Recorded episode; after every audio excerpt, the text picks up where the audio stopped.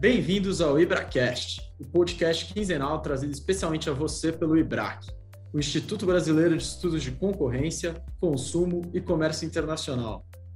Nosso podcast vai explorar os mundos fascinantes e cada vez mais interdisciplinares do antitrust, do direito do consumidor, do comércio internacional e da regulação em sentido estrito. A cada episódio serão convidados especialistas, dentre autoridades, advogados, economistas e acadêmicos, para participarem dos debates mais atuais e relevantes das áreas de atuação do Instituto. Fiquem ligados e curtam o programa. Bem-vindos e bem-vindas ao Plenária Comentada de hoje, em que falaremos sobre a centésima nonagésima quinta sessão ordinária de julgamento do Tribunal do CAD, que ocorreu no dia 27 de abril. Eu sou Vivian Fraga, estou aqui com os nossos comentaristas oficiais do quadro, Flávia Chiquito e Guilherme Ribas, que vão comentar sobre os casos julgados nessa centésima nonagésima quinta sessão. Uh, a sessão foi, é, primeiramente, uma sessão de boas-vindas ao Alexandre Barreto, superintendente-geral do CAD, e também a procuradora-chefe da PFE-CAD, doutora Juliana Domingues. É, na pauta, havia um processo administrativo que foi julgado e também um requerimento de TCC é, devidamente homologado. Com isso, eu passo a palavra é, para vocês. Flávia, acho que você vai comentar sobre o TCC homologado, não é isso? Isso mesmo, Vivian, obrigada, é um prazer estar aqui. Oi, Guilherme. É, como a Vivian disse, uma sessão curta e eu fiquei de comentar o requerimento de TCC, que na verdade eu tenho pouco a comentar, porque tem muita informação de acesso restrito, é, o que impede a gente de entender bem né, todos os detalhes dessa, principalmente do cálculo da prestação pecuniária e do, das informações envolvendo a colaboração. Mas o caso é, é um caso que foi bastante é, noticiado, a investigação que envolve o mercado de é, uma investigação de cartel envolvendo o mercado de estimuladores cardíacos implantáveis e itens acessórios. É, então, a, a, o cartel investiga licitações públicas para aquisição de OPME, que são órteses, próteses e materiais especiais, especificamente para estimuladores cardíacos. É, esse um, é um caso de 2017, 2016, 2017, e que foi muito noticiado na mídia, né, até pelas questões criminais envolvidas, e, e, e desse caso decorreram outras investigações, se não me engano, também no mercado de equipamentos médicos. É, a compromissária do TCC é a empresa Sanjud Medical Brasil, tá? É um TCC que foi negociado no âmbito do tribunal. Então, o processo já tinha é, parecer da superintendência e ele foi negociado diretamente com o conselheiro Braido. É, o valor da prestação pecuniária é, que a Sanjude é, pagou foi de 56 milhões 484 mil 942 reais e 79 centavos. Calculada a partir do faturamento da, dessa empresa no ramo de atividade é, conforme resolução 3, que é a fabricação de aparelhos médicos hospitalares eletro, eletromédicos e eletroterapêuticos e equipamentos de radiação no ano de 2016. Uma coisa que eu gostaria de chamar a atenção é que é, o CAD ele sempre é, acaba divulgando o valor da prestação pecuniária em detrimento de divulgar a alíquota. É, isso, em termos de é, de aprendizado né, de, da jurisprudência é muito ruim, a meu ver. É, isso até é algo que eu já, já falei até na, na minha publicação aí de, de mestrado, porque eu acho que é, é muito é, mais importante a, a gente ter a, acesso à alíquota ao invés da, da, do, do valor né, efetivamente pago pela empresa. É, além disso, teve um, um desconto de 15%, tá? Que foi aplicado. É, que mais que eu tenho a ressaltar em relação a esse caso?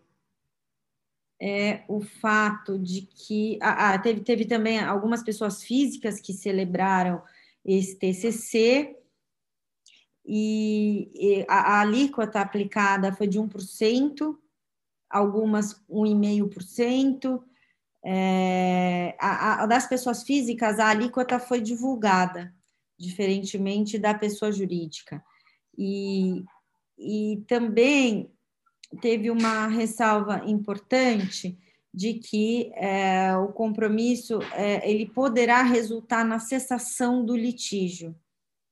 Note-se, por outro lado, que a base de cálculo, que é o faturamento bruto no ramo de atividade, a alíquota da contribuição pecuniária correspondente à cartel hardcore estão dentro das faixas consolidadas da jurisprudência do CAD em casos de cartel. Portanto, julgo que o compromisso é, é, o conselheiro julgou que o compromisso atingiu as finalidades da lei. Mas é isso, né? A gente não ter acesso à alíquota é muito ruim. Acho que isso é algo que eu gostaria de frisar em relação a esse TCC, em que a gente tem pouco acesso às informações. É, e na linha do que você está colocando, muito embora o voto tenha falado, né, que as alíquotas estão dentro das faixas consolidadas na jurisprudência, é, seria interessante essa individualização, né? Qual seria a alíquota? Eu também sobre esse caso, assim, achei esse caso super interessante porque ele pode até ser classificado como um acordo pay to go, né? Em que é, a compromissária ela não colaborou ativamente com as investigações, então é, não vai ser disponibilizado o histórico da conduta e nem tampouco alguma é, evidência adicional. Então, é assim, pagou mesmo para sair e para é, cessar esse litígio. Guilherme, você fala do próximo caso, desse processo administrativo? O, o caso que foi julgado foi um processo administrativo iniciado a partir de uma leniência no mercado para investigar condutas anticompetitivas é, substanciadas em acordos de fixação de preço e acordos de divisão de clientela ou lotes em estações privadas no mercado nacional de fornecimento de tubos e conexões de polietileno de alta densidade, PAD, para obras de infraestrutura de gás. É, o cartel teria afetado diretamente o sistema de fornecimento de gás e de saneamento de água e esgoto em nível nacional, e as condutas ocorreram entre 2004 e 2015 no fornecimento de gás e de 2005 a 2015 no setor de saneamento é, de água e esgoto. A conselheira relatora foi a Denisa Prado, o presidente Alexandre Cordeiro se declarou impedido, passou a presidência para o decano, o Sérgio Ravagnani, e a conselheira eh, Denisa Prado trouxe aqui algumas considerações sobre preliminares, eh, eh, aceitou toda a análise feita, em sua grande maioria, pela Superintendência Geral, no seu parecer, e trouxe apenas um ponto aqui de divergência, que acho que talvez tenha sido mais relevante do, do julgamento como um todo, que foi com relação à ausência do poder de decisão de alguns funcionários que foram investigados. Ela alega ali que uh, alguns funcionários uh, não tinham cargo de direção ou função de chefia, e que sua atuação se resumia a desempenho de funções é, secundárias e, e, se filiando ao entendimento do conselheiro Sérgio Ravagnani em outros processos com relação à sua interpretação do artigo 37 da Lei 2.529 e não aplicação ela, ela sugere a não aplicar, ela vota pela não aplicação de penas pecuniárias em favor dessas pessoas físicas não administradoras e sem poder de voto. E assim ela, ela, ela, ela estende o exame para algumas pessoas físicas desse caso, inclusive para quem, é, para uma que tinha celebrado um TCC com, com o, o CAD em outra ocasião. É, esse assunto depois ele voltou no, no voto divergente do, do conselheiro uh, Hoffman, que, que, que, se posicionou contra essa questão e é, é, acha que as pessoas devem, físicas não administradoras são responsáveis, devem ser responsabilizadas sim, de acordo com a lei. E, e, e ele foi acompanhado depois pelo, pelo conselheiro Luiz Braido, pelo conselheiro uh, Gustavo Augusto, uh, e, e, no final das contas essas pessoas físicas uh, foram foram condenadas e no caso da pessoa física que celebrou o TCC ela foi reconhecido que o que o, os benefícios do cumprimento do TCC e não e essa pessoa não foi é, não teve o processo arquivado como sugerido pela, pela conselheira Lenisa. E até o conselheiro Hoffman traz aqui uma observação importante de que é, se seguissem a linha de não responsabilização é, dessa pessoa física que tinha celebrado o TCC, isso poderia causar um desincentivo no, na celebração de acordos no futuro.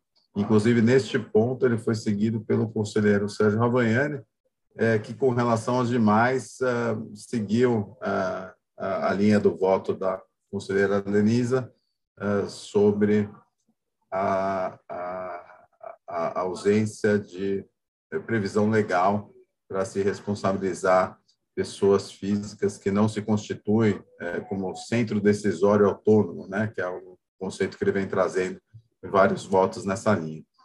É, com relação a a conselheira Denisa também disse que algumas novas pessoas não poderiam ser investigadas por conta de, de, de prescrição, mas ela também foi vencida com relação a esse ponto.